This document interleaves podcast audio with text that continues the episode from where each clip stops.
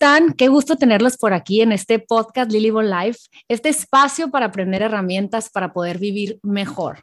El día de hoy tengo como invitado a Camilo Rusi. Él es colombiano, pero dice que ah, nos quiere mucho a los mexicanos que nos escuchan porque vivió unos años aquí en, en México.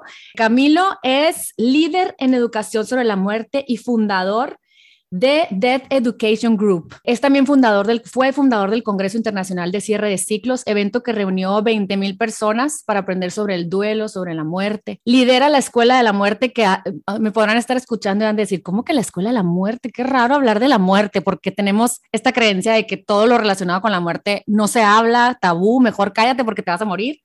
Y finalmente es, es para tener una experiencia de aprendizaje práctico y hacer las paces con la muerte y encontrar la plenitud en, la en, en vida, ¿no? Es acompañante de duelo, Camilo, eso se dedica, tú lo puedes buscar y, y, a través de este podcast y que lo conozcas mejor. Él, él es una persona que se, que se entrenó, este, es conferencista internacional, eh, crea capacitaciones para decenas de organizaciones multinacionales y aparte, pues tiene su red social, que es la que a mí me atrajo. Y pues primero que nada, gracias por estar aquí, Camilo, gracias por darme un poquito de tu tiempo para hablar de este tema. ¿Cómo estás? Lili, la gratitud es mutua. Muchísimas gracias por crear estos espacios tan hermosos para que las personas vivan mejor y una dicha ser parte de tu compartir. Yo estoy dichoso de estar acá con, contigo y con tu audiencia. Muchísimas gracias, Camilo. Primero que nada, platícanos un poquito de ti y el por qué decidiste y estás pues hablando de este tema, o sea, ¿qué fue lo que te llevó a, tratar de entender lo que es la muerte o, o, o, sanar la muerte de un ser querido? ¿Qué, ¿Qué es lo que lleva a Camilo a hacer lo que hace? Súper buena pregunta, Lili. Yo creo que todo comenzó hace muchísimos años sin que yo supiera. Fue con el duelo, el fallecimiento de mi abuelito cuando yo tenía ocho años. Y, y, en ese momento yo no tenía ni los recursos externos ni los recursos internos para poder vivir ese duelo. Y lo que pasa ahí es que se congeló. Eso se llama el duelo congelado. Okay. Entonces, como que la, la psique dice, wow, esto es demasiado para mí, niño pequeño, en este momento, vamos a congelarlo y lo dejamos ahí y casi que se ignora. ¿Sí? 20 años después, en una sesión terapéutica, se descongeló. Okay. Pero imagínate, 20 años después de cargar el dolor de un duelo, porque el duelo duele. Y el duelo trae muchas emociones intensas. Entonces, yo ya los había cargado tanto tiempo que como que a uno se le olvida, ¿no? Como que cargas una maleta tanto tiempo que, que se, parece que es parte de ti. Uh -huh. Pero cuando la sueltas sientes una ligereza que yo dije, esto hay que compartirlo con el mundo, porque todos nos estamos cargando duelos porque probablemente, muy probablemente, ni nos hablaron de la muerte, ni nos enseñaron a hacer duelo, sabiendo uh -huh. que la muerte es lo que nos une a absolutamente todos los seres vivos, sabiendo que todos vamos a tener entre 15 y 20 duelos significativos a lo largo de nuestra vida. Entonces no es solo nuestros duelos, son los duelos de todo el mundo a tu alrededor que no sabemos cómo acompañarlos. Entonces, en, desde mi perspectiva, pues hay una carencia inmensa eh, sobre este tema que es universal y que nos incumbe a todos. Y, hay que llenarla, y hay que llenarla de una manera amorosa, respetuosa, y hay que llenarla de una manera eh, pues no tenebrosa, no sé ni cómo decirlo, pero es que todo lo que nos habían enseñado sobre la muerte tiene que ver con sufrimiento y miedo. Totalmente. Y sí, no, no significa que no excluya el sufrimiento y el miedo, pero no es lo único, definitivamente. Sí. Oye, qué importante, porque yo, yo tengo tres hijos, ¿no? Que, que han perdido eh, ahorita en COVID una bisabuela, este, eh, que fue muy cercana a ellos, o alguna amiga, tengo un par de amigas que perdieron a sus mamás, y muchas veces no sabemos cómo le hago para que sienta que estoy con ella sin como ca causar lástima, o sea, ya sabes, cómo, cómo, cómo, cómo, cómo vivir el soltar, cómo despedirnos honrándolo, sin, sin taparlo, o sea, cómo de soltar, o sea, cómo podemos hablar de la muerte de alguien, cómo podemos vivirla, la muerte de alguien. Platícame un poquito. Creo que ahí, ahí primero tenemos que aprender a nosotros vivir nuestros duelos y después sí podemos acompañar a los otros en los suyos. Mm. Lo primero cuando estamos viviendo nuestros duelos son unas mentalidades que yo digo que son básicas, que deberían enseñárnoslas de hecho en la educación básica. Y, y la primera es que el duelo no es malo. El duelo no existe para hacerte daño. El duelo no es un error de la creación. Si tú crees en algún creador, no es un, no es un error que cometió. ¿sí? El duelo es un proceso de adaptación al cambio. Hubo un cambio en tu vida, las cosas ya no son lo que eran, hay una nueva ausencia por, probablemente. Entonces, lo que hace el duelo es ayudarte a integrar esa nueva ausencia a tu vida. Pero lo que hacemos por cultura es luchar contra ese proceso. Entonces no dejamos, entonces no nos adaptamos. ¿sí? Entonces, primera cosa, el duelo no es algo malo. Y ahí seguidito, como en cadena, el duelo no es algo para superar, porque lo primero que me preguntan a mí es, oye, ¿cómo supero el duelo? ¿Cómo supero esta pérdida?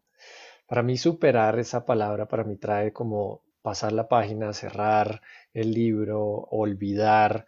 Y yo tengo cierta certeza de que eso no es lo que queremos hacer con nuestros seres queridos que ya no están en este plano. Entonces, creo que el, el superar el duelo es uno de los de las mentalidades, el querer superarlo es una de las mentalidades que más problemas trae al duelo. Si nos ponemos a pensarlo, superar, cuando queremos superar algo, ese algo nunca es algo bueno. Siempre queremos, no, queremos superar eh, una vida maravillosa, un bonito trabajo, una relación hermosa, no, queremos superar las cosas, entre comillas, malas. Y entonces estamos asumiendo que el duelo es malo. ¿sí? Entonces el duelo no es algo para superar, el duelo es algo para integrar, para integrar a tu vida, una nueva ausencia en tu vida que integras. Y es algo para transitar, es un proceso. ¿sí? Es un proceso. Creo que con ese par de mentalidades eh, ya podemos comenzar a vivir nuestros duelos de manera mucho más fluida. En el duelo hay unas pequeñas reglas, y sobre todo al principio del duelo, que son no pienses tanto, siente mucho y no dejes de moverte. No dejes de moverte, cuéntame. Exacto. O sea, Entonces, el, Exacto, activo, porque el duelo es una de las situaciones, de hecho hay una escala de, situaciones estresantes que puede resistir el ser humano y el fallecimiento de un ser querido está como primera, la situación más estresante a la cual se puede enfrentar un ser humano. Entonces una situación estresante pues desencadena las mismas reacciones que cuando uno se estresa por el trabajo, que cuando uno se estresa por la relación, por lo que sea. Y ese estrés pues son, digamos que en el cuerpo a nivel fisiológico se ve como hormonas que libera tu cuerpo, ¿no? Adrenalina, noradrenalina, el famoso cortisol, la hormona del estrés, que esas hormonas están hechas para ayudarte a reaccionar y a sobrevivir, ¿sí? a, hacer algo al respecto. Lo que pasa es que al respecto de la muerte ya muchas veces no se puede hacer nada. Entonces, eh, quedamos mucho tiempo con estas hormonas flotando en nuestro cuerpo y comenzamos, entre comillas, a cocinarnos en ellas. Esas hormonas no es para que se queden en nuestro cuerpo, son para gastárselas. Entonces, ¿cómo las gasto? Pues moviéndome. Me mm. muevo y ojalá, digamos que acá no les estoy diciendo que tienen que hacer un triatlón si están en duelo. Porque uno, a uno no le dan nada de ganas de hacer un triatlón. Y dos, no es necesario. Lo único es, si tú caminas, entonces camina un poquito más, camina un poquito más rápido hasta que sudes y ahí sabes que las hormonas toma mucha agua. Y ojo que moverse no, no solo se refiere a ejercicio físico. Tú puedes moverte con el arte, tú puedes bailar, tú puedes pintar, tú puedes expresar lo que sientes de una manera artística. Entonces, lo importante es no quedarnos tan quietos, porque acordémonos que estamos en este cuerpo físico, en este empaque, en este vehículo, que si no funciona, el resto tampoco. No, por supuesto. Y me encanta eso porque es como, no porque estás creando, estás en un nuevo hobby, estás adormeciendo las emociones, ¿no? Estás, estás negando que te quedaste sin mamá, sin esposo, sin hijo o, o un abuelo o alguien muy significativo y cómo poderle dar sentido a tu vida otra vez a través de, como tú dices, el cambio, el de ya no va a estar, pero cómo, qué te dio, qué te regaló, o sea, y a, la, y a la vez te empiezas a mover y descubres que eres bueno para cosas que te inspiran y el cambio fue bueno finalmente, ¿no? Porque lograste darte cuenta que el potencial como humano que tienes. Dime, porque también me pasa a mí con los niños que han tenido mascotas, no, no han sabido cuidarlas y, las han perdido y mi esposo me decía antier que, que llegaron y se les olvidó ponerle agua a los pájaros y se murió yo qué bárbaro. Y me dice mi marido, lo vas a hacer sentir culpable, no le digas, o sea, escóndelo como que se desapareció, ya sabes. Y yo, no, ¿sabes cómo? Pero eh, le digo, esas son pérdidas pequeñas que luego les, les van a enseñar a que las pérdidas grandes también tuvieron un propósito como esos animales en nuestra vida, pues qué salvaje que estoy comparando a los animales con unas personas. No, Lili, ahí tienes toda la razón absoluta razón ahí, porque esas pequeñas, entre comillas, pequeñas muertes, em, son una oportunidad justamente para esto de lo que carece toda la sociedad, que es educación sobre la muerte. Qué bonito sería, no sé, cuando se muere el pescadito, en vez de ir y echarlo por el inodoro y reemplazarlo antes de que se den cuenta, decirle al niño, oye, mira lo que le pasó al guppy o como se llama. Eh, y entonces el niño ve el pescadito ahí flotando y que no se mueve. Y entonces tú no le dices, ah, mira, es que el pescadito se murió. Tú le preguntas, oye, ¿y qué crees que le pasó al pescadito? Fíjate que con los niños es muy bonito hablarles desde su mundo. Y el mundo de un niño es hacer preguntas. Te preguntan todo. ¿Por qué esto? ¿Por qué lo otro? ¿Por qué hace esto? ¿Podemos hacer esto? Entonces tú pregúntale a él también o a ella también. ¿Qué crees que le pasó a este pececito? Entonces te dice, ah, no, tal vez está dormido. Tú le dices, en este caso el pececito en realidad no está dormido, porque si lo moviéramos, entonces el pececito se, mueve cuando está, se despierta. Ah. Pero ves que no se mueve. Entonces, ¿tú qué crees que le pasó? Y entonces así vas guiándolo y así vas, y, ojo, con los niños es muy importante no usar tantos eufemismos, analogías y, cosas que, que, puedan confundirlo, porque los niños tienden a tomar las cosas de manera muy literal. Sí, tengo el caso de un niño que alguna vez le dijeron que su abuelito que falleció, le dijeron, no, es que el abuelito eh, se fue con Dios. y, estoy seguro que la familia, y si alguna vez los que nos escuchan han hecho o han dicho esto, pues no lo hacen desde una mala intención, lo hacen desde una creencia muy profunda. Pero el niño creyó que entonces Dios era malo porque se había llevado a su abuelito.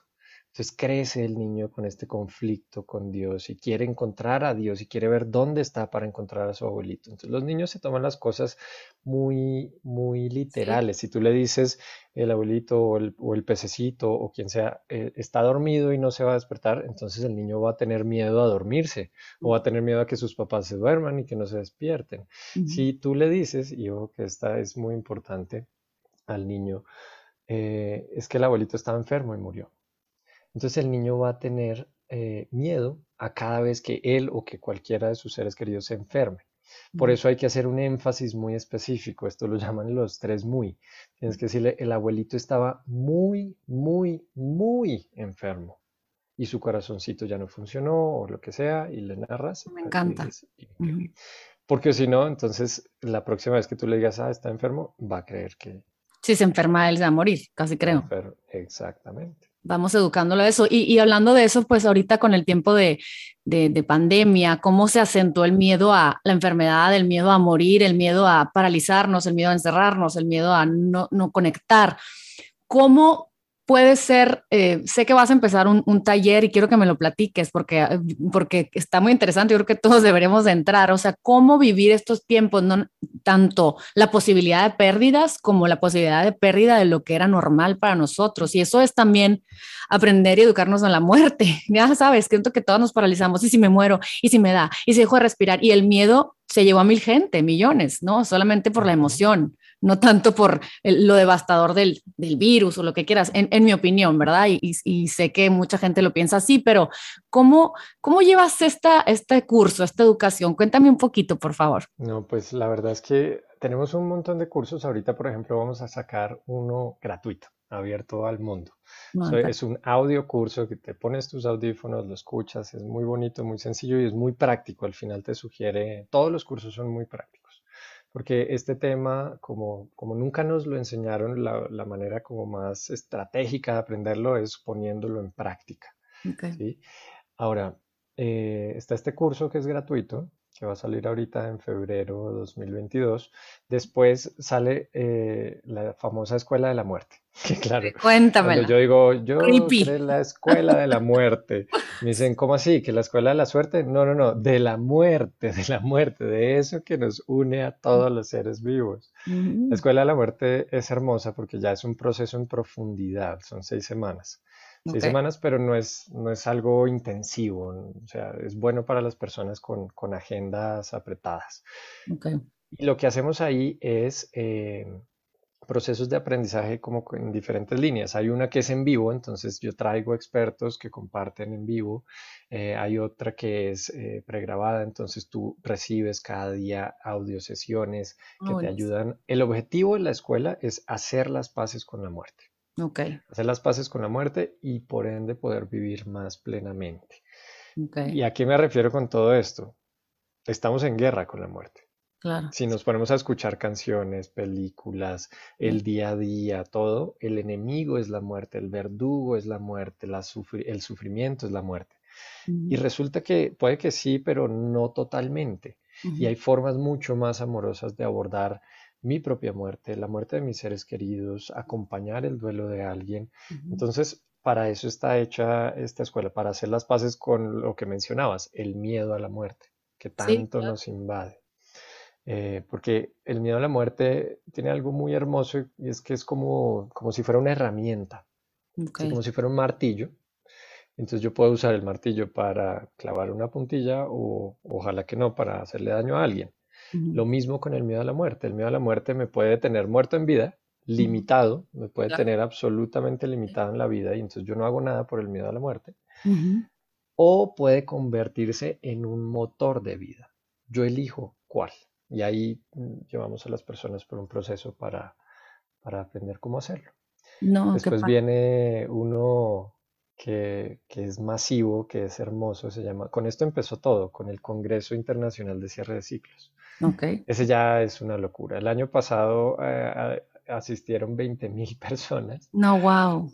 Y entonces este, este tipo de evento es hermoso, me encanta, pero también me asusta porque es mucho trabajo. Es entrevistar a 30 expertos internacionales en el tema, es un evento gratuito, es un evento al que se puede sumar cualquier persona.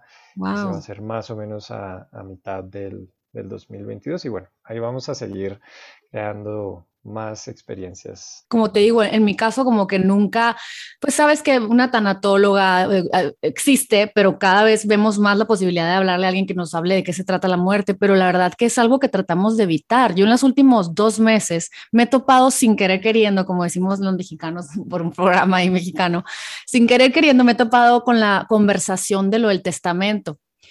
Y, nadie lo quiere hacer porque no, no, no, pero, pero no, no va a morir, ¿para qué lo voy a hacer? ¿No? O, esta creencia de tengo que dejar todo arreglado antes de morirme o tengo que controlar todo antes de irme. Entonces nos las pasamos en esta ansiedad de cuándo va a pasar o si pasara, qué pasara.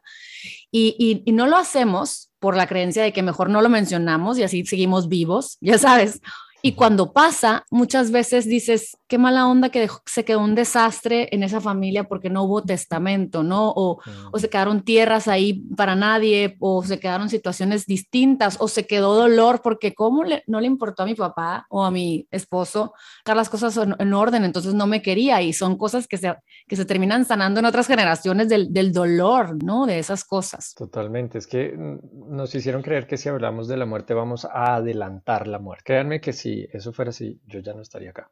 Yo hablo de la muerte todos los días mm. y ya hubiera matado a medio mundo porque hablo de la muerte con todo el mundo. Entonces, no es que vayamos a adelantar eh, la muerte, lo que sí podemos adelantar es nuestra preparación para la muerte, que dicen que no hay preparación, pero sí la hay. La mejor preparación, partamos de eso, la mejor preparación para la muerte es vivir plenamente. Ay, sí el hacer las paces con, la muerte se hace mucho más fácil cuando aprovechamos la vida.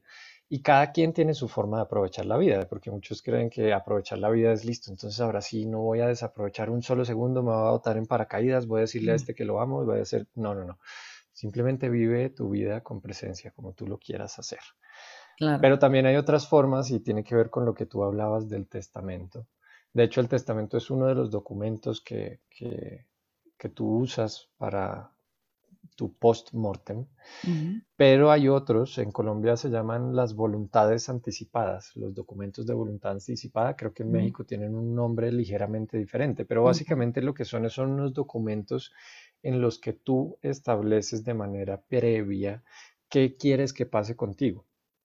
¿Sí? Entonces, por ejemplo, esto sucedió muchas veces con el famoso COVID, que las personas no habían llenado estos documentos de voluntades anticipadas y ahí tú puedes elegir, por ejemplo, si yo voy a quedar en coma conectado a un respirador de manera indefinida, prefiero que me desconecten o prefiero eh, quedarme ahí en soporte de vida artificial.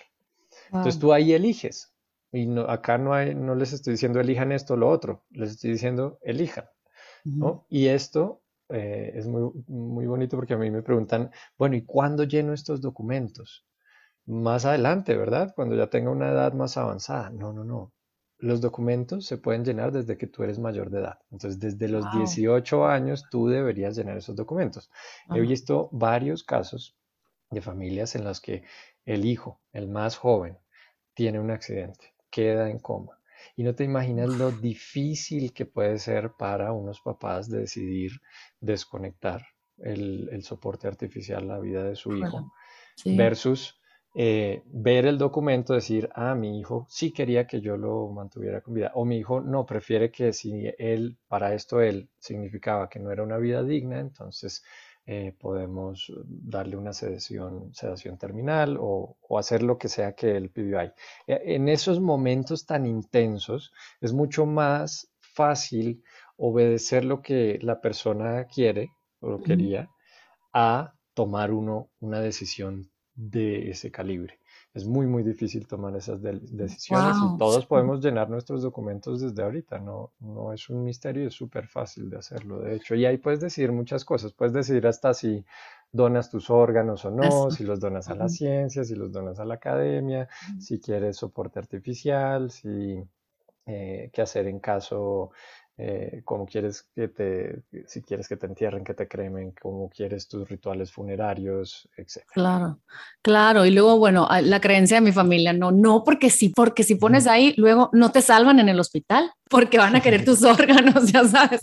Pero cuántas historias tan bellas yo, que hemos visto a través de tanto de libros como de, de, historias que sabemos o del cine, casi creo, de cómo transforma la vida de otra persona y cómo, cómo se conectan tan bonito con, con el agradecimiento, con, con quien les haya dado el órgano, ya sabes.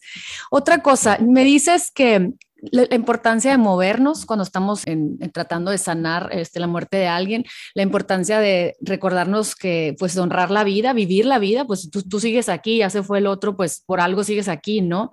¿Qué otra cosa es que se le puede aconsejar o qué otra cosa podemos hacer al estar en el duelo, aparte de, de permitirnos no olvidarnos? Porque mi mamá siempre decía, una amiga que perdió a su mamá ahorita hace, hace un año, me decía, amiga, no sabía que tu mamá había perdido a, su mamá tan joven como yo, ¿no? De, de, de, tantos años y mi abuela murió de 60 años. Y le digo, fíjate, no, no me acordaba, pero mi mamá siempre dice que nunca se le olvida, que siempre se acuerda de ella, que, que, nunca se supera. Eso es, esas son las palabras de mi mamá, no, nunca se supera porque cada Navidad yo la quiero ver, cada cosa que me pasa padre le quiero contar, pero con el tiempo se va, pues se hace más pequeño el dolor. ¿Cómo lo puedes platicar esto? O sea, ¿cómo más, qué es más sucede para poder vivirlo, atravesarlo. Sí, lo que pasa es que el duelo no, no se termina, el duelo se transforma. Entonces al principio lo normal, porque cada duelo es absolutamente único, lo normal es que haya eh, intensidad que es casi incapacitante, intensidad emocional, caos mental, debilidad física, y eso es lo normal, sí, es lo más común. No significa que si a ti no te pasa, entonces estás haciendo mal tu duelo. De nuevo, cada duelo es tan único como cada vida. Pero eso es lo normal. Y después puede que esa intensidad que sientes que es incapacitante se vaya transformando. Entonces esa tristeza profunda con la que conectabas con tu ser querido, tal vez más adelante se empieza a volver eh, gratitud por su vida, inspiración por lo que hizo, eh, o se puede volver rabia también, rabia de por qué, porque ya no estás acá, por qué no hice lo que quería hacer, etcétera. Entonces, lo natural es que con el paso del tiempo, eh, de nuevo, y como lo dice tu mamá muy bien, no se olvida. Es que no tiene ningún sentido borrar los canales neuronales que, incluyen a mi ser querido. Eso es olvidar. ¿sí? Lo que sí pasa es que ya puedo recordar desde un lugar un poco más sereno, sin tanta intensidad emocional. ¿Y qué pasa? Que hay gente que después de años mira la foto y vuelve a llorar. ¿Eso tiene algo de malo? Absolutamente nada. ¿no? Es una emoción. Eso, eso, digamos que eso va como hacia la primera parte de tu pregunta, que era, ¿qué más hacemos con respecto al duelo? Mm. Sentir, sobre todo al principio, sentir. Es no pensar tanto y sentir mucho, porque el duelo es este caos de emociones, esta intensidad emocional, emociones, energía en moción. Entonces hay mucha energía que se está moviendo a través de ti. Y si tú no la dejas, porque esa energía es muy intensa, una tristeza profunda es muy intensa, una rabia es muy intensa, culpa es muy intensa, todo este, el duelo es muy intenso. Si tú no lo dejas, esa energía no es que se desvanezca, es que se queda de alguna manera en ti. Se transforma. exacto, y si, y si la dejas ahí mucho tiempo, se somatiza. Lo que era físico, perdón, lo que era mental, lo que era emocional se vuelve físico. Eso es que se somatice. Es posible, yo pensando ahorita, es, mi abuela materna murió de 60 años de cáncer. Yo lo veo como su nieta, que dice mi mamá que yo era su, su consentida. Em, no se enojen, prima C, pero sí era, porque éramos muy musicales y me gustaba cantar con ella, éramos las grandes, ¿no? Mis hermanas y yo. Y a lo largo, a lo mejor yo de alguna forma no tuve un duelo, no me enseñaron a vivirlo y fue una pérdida, me vengas de llorar, o sea, una pérdida demasiado grande, o sea, fue, si quiero llorar, una pérdida súper grande porque era como muy fuerte ella. Y, y esta, esta pasión, que puede ser hasta a veces enojo y, yo eh, control, de que a través de los alimentos sanos y limpios, este, en el enojo de, de, de, pues se murió porque comía triquitraques y comía sabritas y Coca-Cola, como si no hubiera mañana, ¿sabes? Si no había, no había, no había amor propio y, y, tenía ya eh, sus hechos con mi abuelo y, ¿sabes? Y se murió de cáncer de pecho y, y yo me la paso. ¿Qué significa el cáncer de pecho? ¿Pero qué significa esto? ¿Pero qué significa el otro? Y a lo mejor yo, como nieta, estas, estas fidelidades generacionales en donde yo voy a irme a la otra polaridad de, de sentirme culpable cuando me permito lo que te permitiste tú porque finalmente te moriste. Entonces, ahorita voy captando que puede ser por eso mi intensidad de querer lo otro, ¿no? Que pues finalmente creo que más bien yo tengo que aprender el balance más que que, la otra polaridad, ¿no? puede pues ser. Es que eso es exacto, puede ser y depende absolutamente de ti. Como te decía, cada duelo es absolutamente único. Hay este tema de que, digamos que a mí no me atrae tanto decirle a la gente, oye, eh, aprende algo a raíz de tu pérdida. Que claro, aprender algo a raíz de tu pérdida no tiene nada de malo, pero no es obligatorio. Porque es que me ha llegado mucha gente que ya lleva en caminos de desarrollo personal mucho tiempo y dicen, ok, con cada adversidad que me dé la vida, yo voy a cambiar mi vida y voy a ser mejor y voy a aprender esto y le voy a ayudar a los otros. Es como, a ver, respira, siente, siente lo que estás sintiendo y si después de permitirte vivir todo eso que ya estás viviendo, puedes aprender algo al respecto, pues maravilloso. Si no, pues no pasa nada. Es que la razón del dolor es el dolor mismo. Mm. Muchas veces te dicen que el dolor es para aprender algo. Puede que uno de los efectos secundarios del dolor sea aprender algo, ayudarle a los otros, cambiar tu vida. Puede. Pero en sí mismo el dolor es un objetivo. El dolor está ahí para ayudarte a hacer ese proceso de adaptación al cambio. A mí me parece maravilloso que tú a raíz de ver ese ejemplo con tu abuelita, de que su alimentación no era la más sana del mundo, pues entonces ahora tú eh, inspiras a las personas a que su alimentación sí sea más sana y más intuitiva. Entonces, a mí me parece maravilloso y es algo tal vez de, digno de, agradecerle a ella que te lo mm. enseñó, claro. Mm. No es la manera más eh, mm, sutil de, enseñarlo, pero a la final pues es un aprendizaje que tú elegiste y es algo maravilloso. Oye, Camilo, ¿cuántos años tienes? Que me llama la atención que con toda esta eh, sabiduría este, estas, estas ganas de hablar del tema. Te ves muy joven, o sea, estás muy joven. Realmente decidiste ser parte de esta conversación muy joven, yo creo, ¿no? ¿Cuántos años tienes? Tengo 32. Ay, sí, bebí. Qué sí, pues es que yo creo que está la edad biológica, está la edad que te da la vida. O sea, a mí una vez me lo hizo caer en cuenta una persona que yo conocí, esta persona vivía en la calle. Mm. Y lo que me decía era, yo sé, yo tengo 17, usted tiene 23, pero yo soy mayor que usted, porque yo ya viví mucho más. Ah, wow. Yo quedé como, wow. Claro. Sí, tienes razón, o sea, en experiencia y para los que lo crean también en alma y todo eso. En alma, Pero bueno, a la final, a mí, para mí esto fue esas cosas que en la vida hacen clic y yo dije, esto es, o sea, no, hay de otra, este es el tema para, para mí. Y, y, muchas veces la edad, sí, sí me la, me la preguntan. Claro, es que te, es jovencito, la verdad, pero sí, yo, yo sí creo y, mi audiencia sabe que yo sí, me encantan estos temas. Yo creo que las, pues un alma vieja que vino a recordando como qué es lo que, qué es lo que lo mueve en el corazón, ya sabes, y, y se me hace padrísimo que, que, que, que resuene este tema en, en tantos, que, que me enseñen y me eduques este, a través de, lo que haces, eh, cómo enseñarles a las nuevas generaciones, en este caso mis tres hijos hombres, cómo desprenderse de, o sea, cómo desprenderse amorosamente cuando alguien se va, o sea, y no desprenderse, o sea, pero cómo vivirlo, cómo...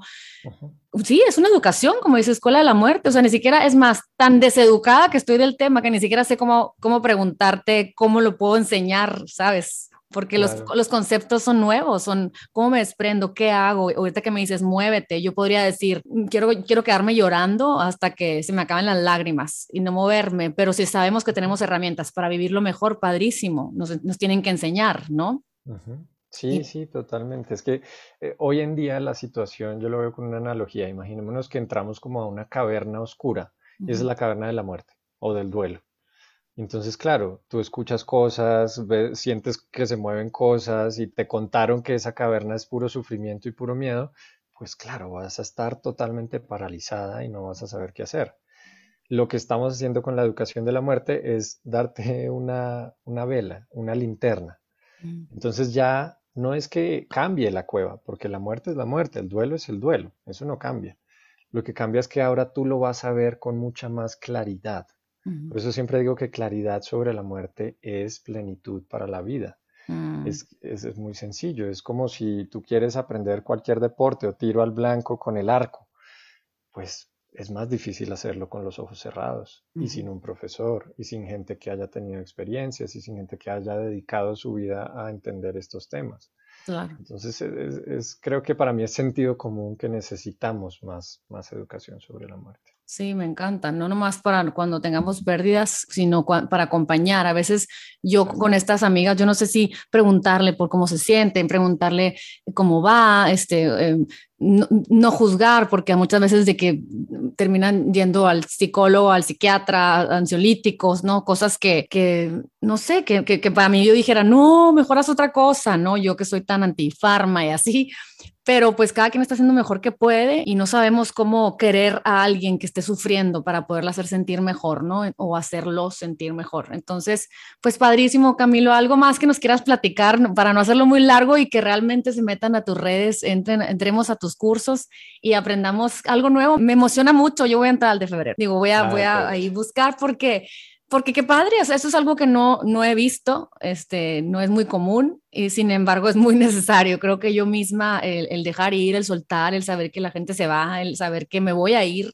que hacer las paces con eso y, porque pues finalmente el presente, tanto que nos los hacen saber los últimos, los últimos años, el presente es lo importante, que es el regalo, ¿no? Entonces, algo que más nos quieras decir. Súper bueno, y, y ahora que mencionas esto de los cursos, ahí abordamos todo de manera súper sencilla y súper práctica, muy ameno. O sea, lo que yo, yo lo único que me entrena, bueno, yo soy ingeniero, pero me entrené para crear experiencias de aprendizaje y ahí entendí que la experiencia, el formato de la experiencia es importantísimo, sobre todo cuando es un tema tan íntimo y que genera tanto miedo.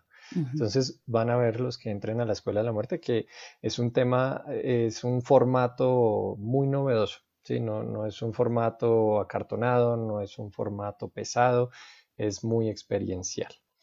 Eh, y bueno, creo que lo último que me nace compartirles es sobre este tema que mencionabas de no sabemos sostener el dolor de alguien, no sabemos qué hacer cuando alguien está sufriendo, no sabemos cómo acompañar a alguien en su dolor. Para mí esa es una de las habilidades más hermosas que hay en este mundo porque es una habilidad que requiere cierto trabajo previo en mí, más que en la otra persona a quien yo quiero ayudar o quien quiero acompañar, en mí. ¿Por qué? Porque acompañar no es controlar. Acompañar ni siquiera es intervenir. Muchas veces cuando la persona está en el, como lo llamamos acá comúnmente, en el hoyo, porque está en duelo y está sintiendo mucho y está con una tristeza muy profunda, lo primero que queremos es sacarla del hoyo, sin antes reflexionar y pensar, oye, ¿qué tal que lo que necesite esa persona es tocar fondo ahí? Eso es su proceso, eso es lo que está haciendo. Entonces, ¿qué tal si más bien yo bajo al hoyo con esta persona y la acompaño? Acompañar se hace con el hombro, controlar se hace con la cabeza. La cabeza está hecha para crear diferenciación. Esto sí se debe hacer, esto no se debe hacer. La cabeza es la que hace los juicios de los que hablabas. Mm. Pero el hombro no puede. El hombro no tiene cerebro, el hombro solo tiene un espacio amoroso para que la persona recueste su cabeza de manera literal o simbólica y pueda vivir lo que sea que esté viviendo, pero en compañía. El duelo se vive mucho mejor en compañía. Ah, me encanta. Entonces, eso es lo, lo, que quiero dejarles, que podemos acompañarlo, que podemos dejar de controlar tanto y podemos simplemente crear este espacio amoroso en el cual las personas pueden ser lo que son. Así es, lo que se siente en el momento. Ay, Camilo, pues muchísimas gracias por tus palabras. Este, a todos los que nos escuchan, espero que haya sido también un, un pedacito de confort y, de posibilidad ante lo que están viviendo. Seguramente todos aquellos que hemos perdido o las que han perdido hace poco gente y que no sabe cómo vivirlo, pues que sea un, un rayito de luz que ilumine su caminito. Aquí les dejo yo todas las redes de, de Camilo y la información de su curso para que si se animan a a entrar este, y a, invitar a, amigos que tienen alguna pérdida, pues estaría padre pasar la voz, como decimos aquí, y ser parte de este mundo de cooperación, este colectivo en donde estamos para fungir una cadena, una cadena entre todos y que esta información le llegue a mucha gente. Camilo, gracias por tu tiempo. Eh, un abrazo hasta Colombia, la verdad, qué, fortuna tenerte aquí. Cuando entraste a, cuando entró al Zoom, le digo, ay, no, amo el tono de voz de los colombianos. Me hace la cosa más educada y, y, somos tan, yo que soy del norte soy tan bronca que admiro cuando alguien está en paz, ¿sabes? que no puedo a veces. Gracias, por tu tiempo, Camilo, este, que, que, sea un éxito todo lo que haces y pues muchísimas gracias por, por acompañarnos en este espacio en donde platicamos cómo hacerle para vivir los días mejor. Un abrazo a todos, que estén muy bien. Bye bye.